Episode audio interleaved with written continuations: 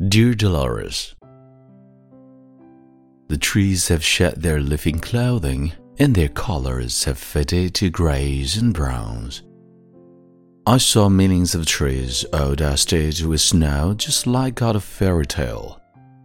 I would count the hours, minutes, and seconds until you are in my arms.